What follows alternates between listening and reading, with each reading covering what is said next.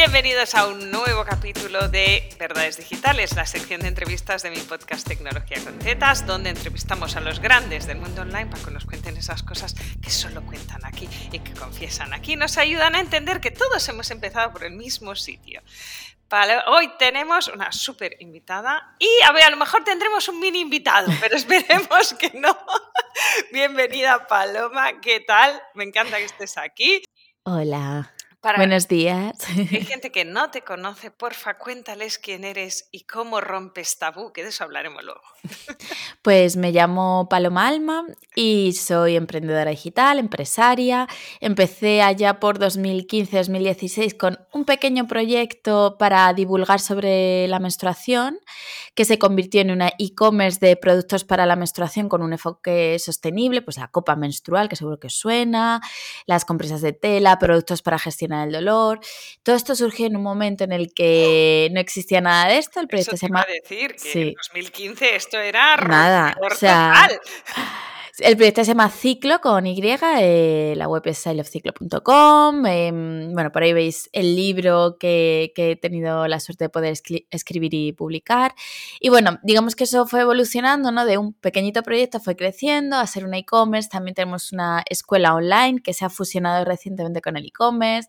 También doy talleres, eh, conferencias, charlas ya no sobre, solo sobre el ciclo, sino también sobre el impacto del ciclo en el trabajo, por ejemplo, que es algo que seguro que interesa a todas.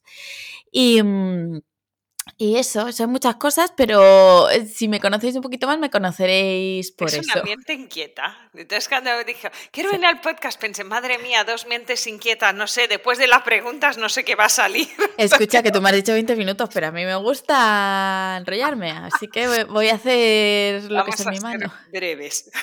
Por eso hay unas preguntas concretas, para no despistarme, porque hay gente con la que me mola mucho rajar y mm. luego no acabamos. Es que te voy a decir una cosa, Alba. Yo eh, estoy, he tenido un bebé, que es el invitado que hemos comentado, que está aquí mirándome fijamente, y estoy deseando, deseando conversar de emprendimiento, de cosas que no sean cacas, ¿sabes? Sí, Así que... sí eh, he estado ahí. Por favor, dame conversación. Por favor, una conversación de adultos, no con otras madres de niños de la misma edad que solo hablamos de lo mismo. Sí, por favor. Luego retomo, voy a las preguntas de siempre. Venga. Em, Paloma, ¿cuántos suscriptores tenías al final de tu primer año emprendiendo? Uf, qué pregunta. Em, no sé. Vale un estimado. Pues, no sé, pero no muchos.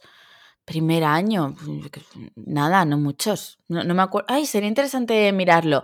Pero mira, estaba todavía con MailChimp, que, o sea, que empecé con eso, pues mil, voy a decir, por decir, pero no creo, no sé. Mil, vamos a poner. Venga, vamos a poner. me vale. ¿Cómo vendiste tu primer producto? En tu caso, siempre digo infoproducto, pero en tu caso, tu primer producto vendido online.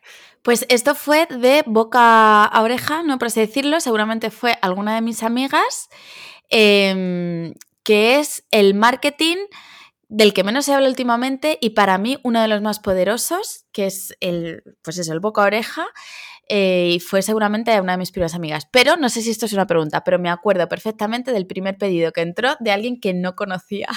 Cuéntalo, esa es la pregunta.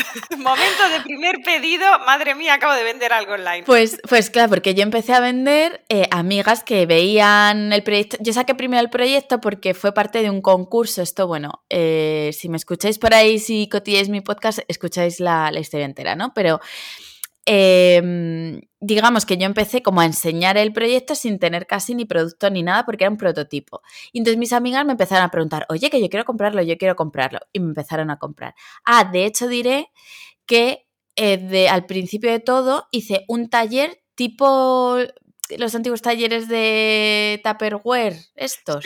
Pues yo de menstruación, de cosas de menstruación, que fue en el bar de una amiga que tenía una mezcaloteca ¿Vale? Entonces ahí entre mezcales, tequilas e infusiones para el dolor menstrual, yo vendí mi primera copa menstrual.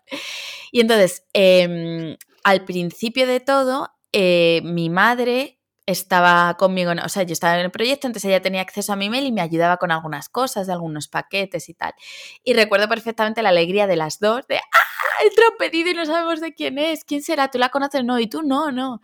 Y es que lo recuerdo perfectamente de hecho creo que tengo guardado el email que es una ilusión tremenda. Ahí es cuando dices, venga, va, mm, algo estoy Esto va, haciendo bien. Esto Sí, funciona.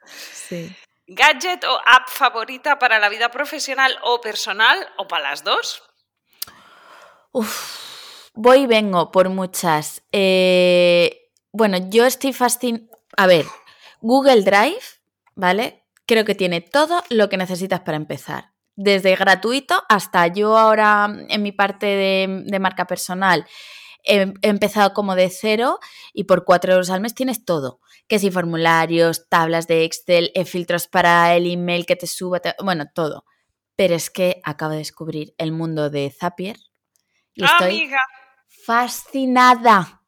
Ya, ese es muy peligroso, de ahí no vuelves atrás. ¿eh? Ay, hay un zap que no me sale bien, pero bueno, eh, pero es que y te, mete- te metes, te metes, te metes. Tú sabes la de horas ya que, o sea, y cada vez que funciona es como ¡ah! magia. Eh, estoy fascinada y se lo recomiendo a todas las emprendedoras y empresarias que, y empresarios que nos escuchen. O sea, es lo más.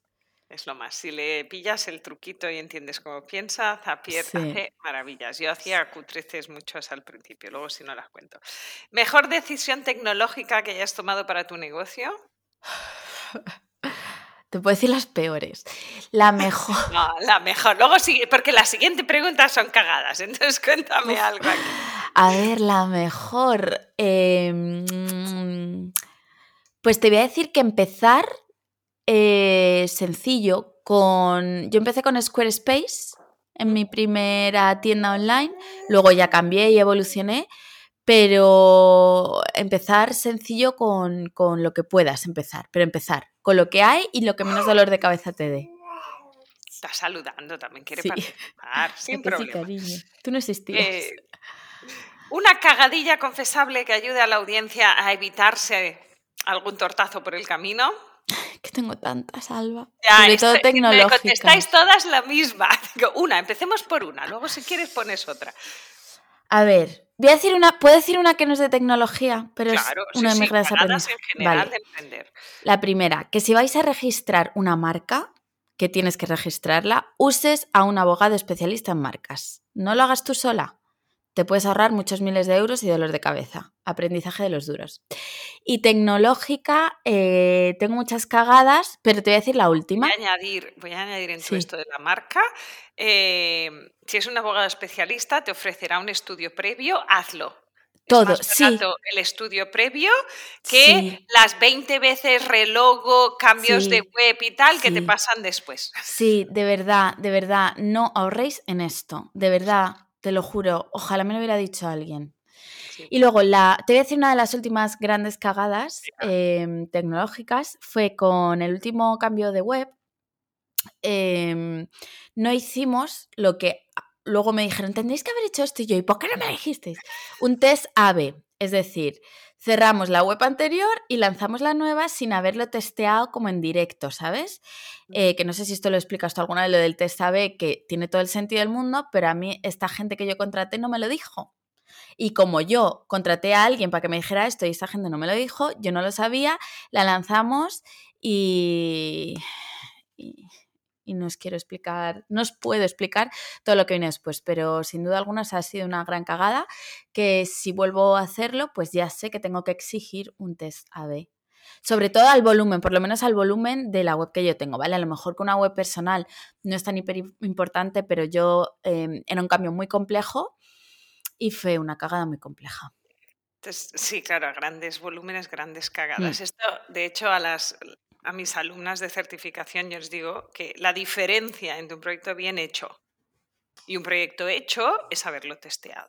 Haberlo testeado con cabeza Escuché es que, la diferencia entre Hombre. entregar y entregar a un cliente que te ama. Alba, no y, además no vale, vamos, yo no sé cómo trabajáis vosotras, pero no vale contestear en, ¿cómo se llama esto? En, Sí, como en no modo prueba. No, Sí. No, no, testéame con las cosas subidas.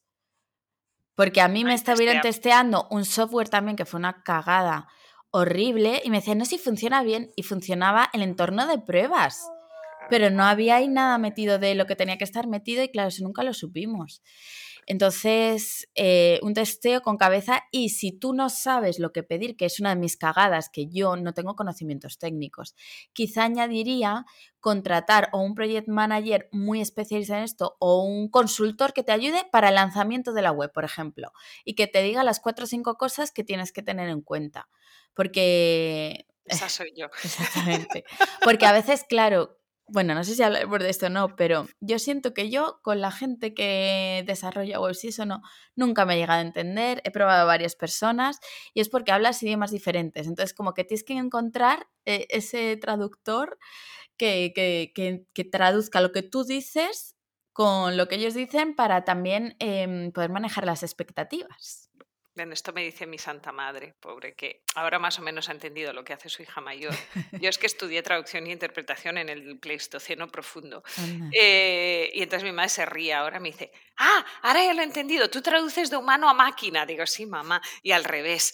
Entonces, esta, esta es la labor de las mecánicas digitales y donde me, el nicho donde me metí es este. O sea, yo tengo un negocio digital y monto, entonces hablo idioma financiero cuando hablo con un financiero, de marketing cuando hablo con uno de marketing y tal. Y nuestra labor al final es ir por delante. Es que, tú vayas por delante de lo que te va a pasar.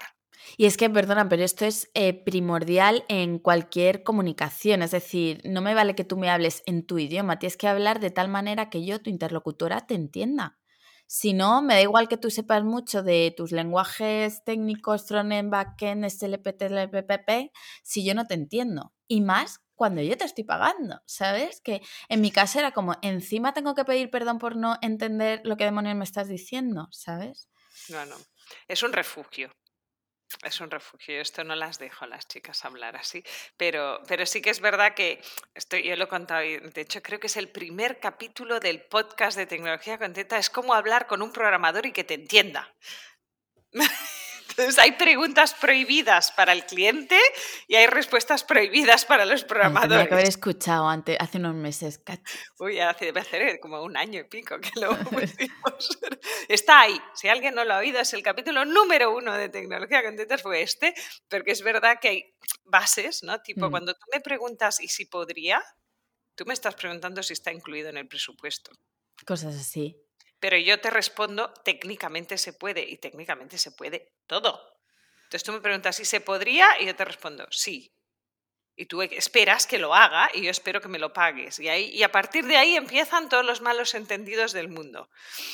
Entonces a un programador siempre hay que preguntarle cuánto vale que me hagas esto. Hmm. Entonces la respuesta siempre es distinta. Esto yo lo aprendí ya con... Yo, cariño, sí que te estoy haciendo caso. Yo esto lo, aprendí al principio también con lo de ponerlo por escrito, ¿vale? Eso fue como una cagada anterior que hice y en esta segunda cagada lo puse todo por escrito, pero parece ser que no lo puse todo por escrito. Luego me decían, no, pues esto ya está. Y yo decía, pero esto no está. Esto está puesto aquí y esto no está. Y era porque no estaba al 100% del desarrollo que yo había. Es como, no, te hemos puesto el plugin y yo ya, pero si tú me pones un plugin puesto, pero no, me explicas cómo funciona, no lo das de alta, no, no sé qué, no me vale.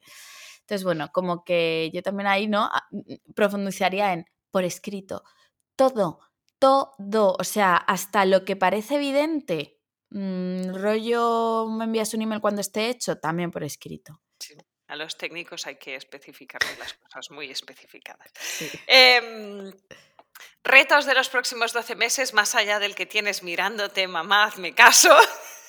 Bueno, este ya, ya ha pasado lo más duro, creo.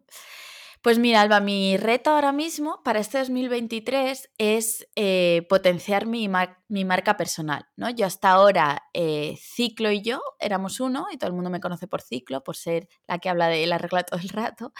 Y este año he decidido que quiero separarme de, de eso y quiero diferenciar quién es Paloma Alma de lo que es su proyecto Ciclo. Entonces, este es mi gran reto que empieza ahora en febrero, bueno, ya ha empezado, porque no me podía esperar y ya ha empezado, pero empieza en febrero con el lanzamiento de mi podcast, que, que, si todo va bien y este chiquitito me deja, eh, lanzaré el día 1 de febrero, así que estad atentas. Os invito también a que os suscribáis, que os dejaré por ahí un link para que lo recibáis, que va a ser un podcast en el que vamos a hablar de cagadas, porque a mí me encanta escuchar las cagadas de otras emprendedoras, también a nivel personal, para poder aprender de ellas. O sea, voy a hablar mucho del fracaso, de, cómo convertir el fracaso en éxito em, y también de cómo trabajar mejor gracias al ciclo menstrual, porque al fin y al cabo es en lo que yo me he ido especializando. Y también voy a traer a mujeres con un par que, que estás invitadísima, ya te yo, que yo me iba a autoinvitar, pero si me invitas tú siempre queda más invitada. Solo tengo que agendar un día que pueda grabar todo. Entonces, bueno, ese es como uno de mis proyectos principales. También la escritura de mi segundo libro, que, también daré detalles un poco más adelante, ya está todo en marcha. Y, y, luego también me he propuesto una misión que es ayudar a 100 emprendedoras de manera gratuita a resolver un obstáculo que les esté impidiendo avanzar en su emprendimiento.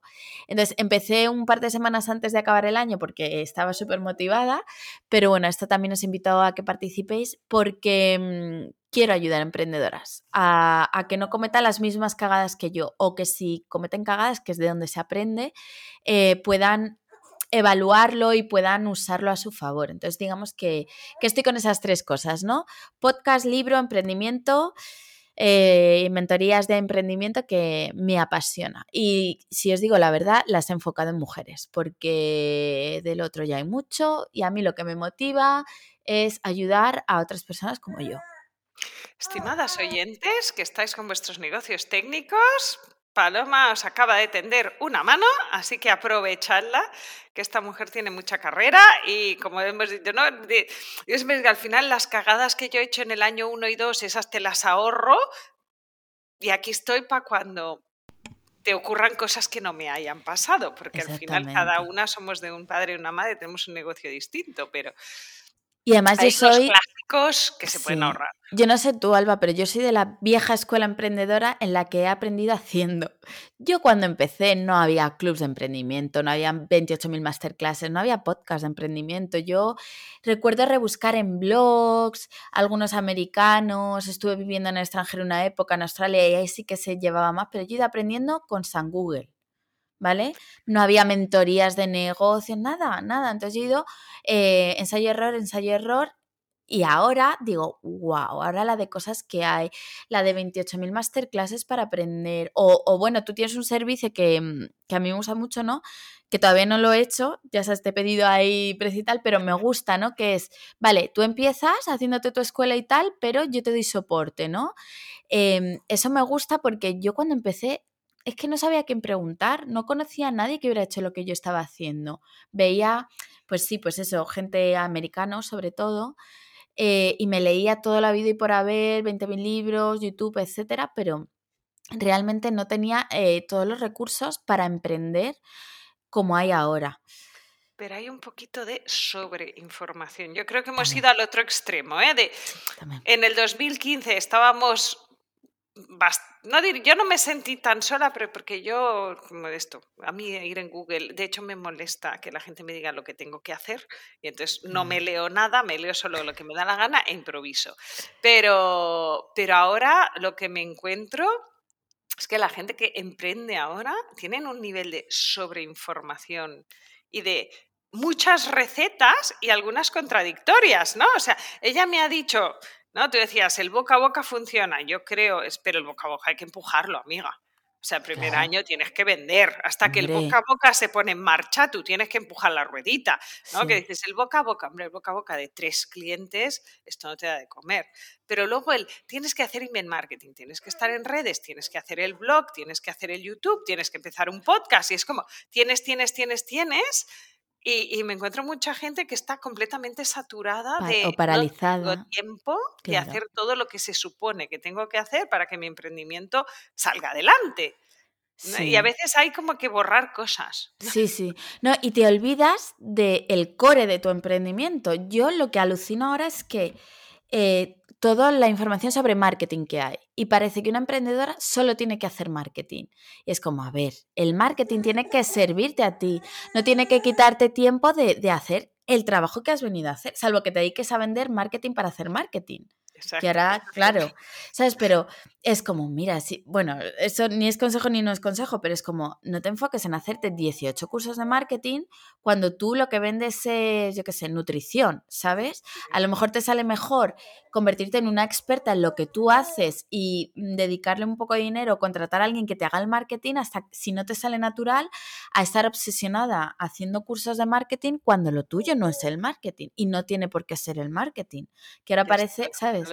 se lo digo, ¿eh? No puedes esperar a hacer la carrera de relaciones públicas, marketing y ventas antes de salir ahí afuera. Hombre, claro. Lo que sabes hacer tiene demandas. Sal ahí afuera y véndelo. Exactamente. Y además. Mal, pero véndelo. Y lo que tú dices, con tu estilo propio, porque al final si no estás repitiendo cosas y cuando ese modelo, la persona que inicialmente lo creó, evoluciona, o sea, todos evolucionamos.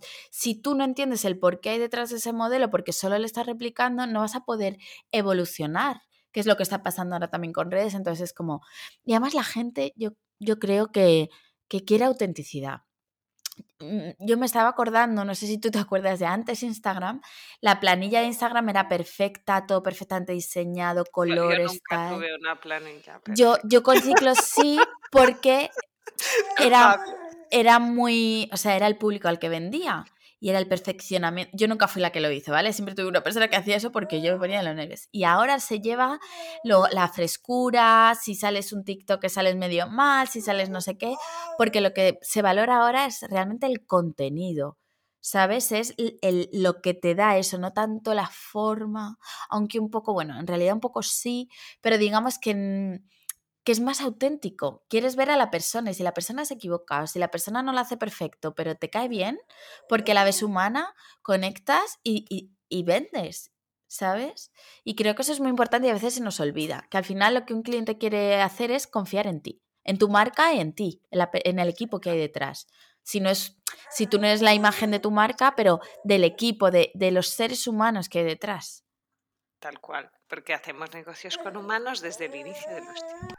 Y me he pasado dos minutos de mis 20 minutos, así que os invitamos las dos a que vayáis al podcast de Paloma y así cuando me invite seguimos charlando de Rajastán, de emprender en digital y sus cositas. Ay, Alba, es que a mí me encanta. Pues prepárate porque yo te voy a hacer un montón de preguntas cuando vengas a mi podcast yo respondo a todos menos política y religión. Esta es mi normativa. Vale, fenomenal. Todo lo demás podemos nada, hablar. Nada, Yo te, te preguntaré para, para, sacarte jugo. Pues nada, uy, mira, se nos acaban los 20 minutos. Mil gracias por Nada, a ti, Alba. venir. Dejaremos aquí abajo el enlace de su podcast. Ya sabéis, nos oímos el jueves que viene en un nuevo capítulo de Verdades Digitales, la sección de entrevistas de tecnología con tetas.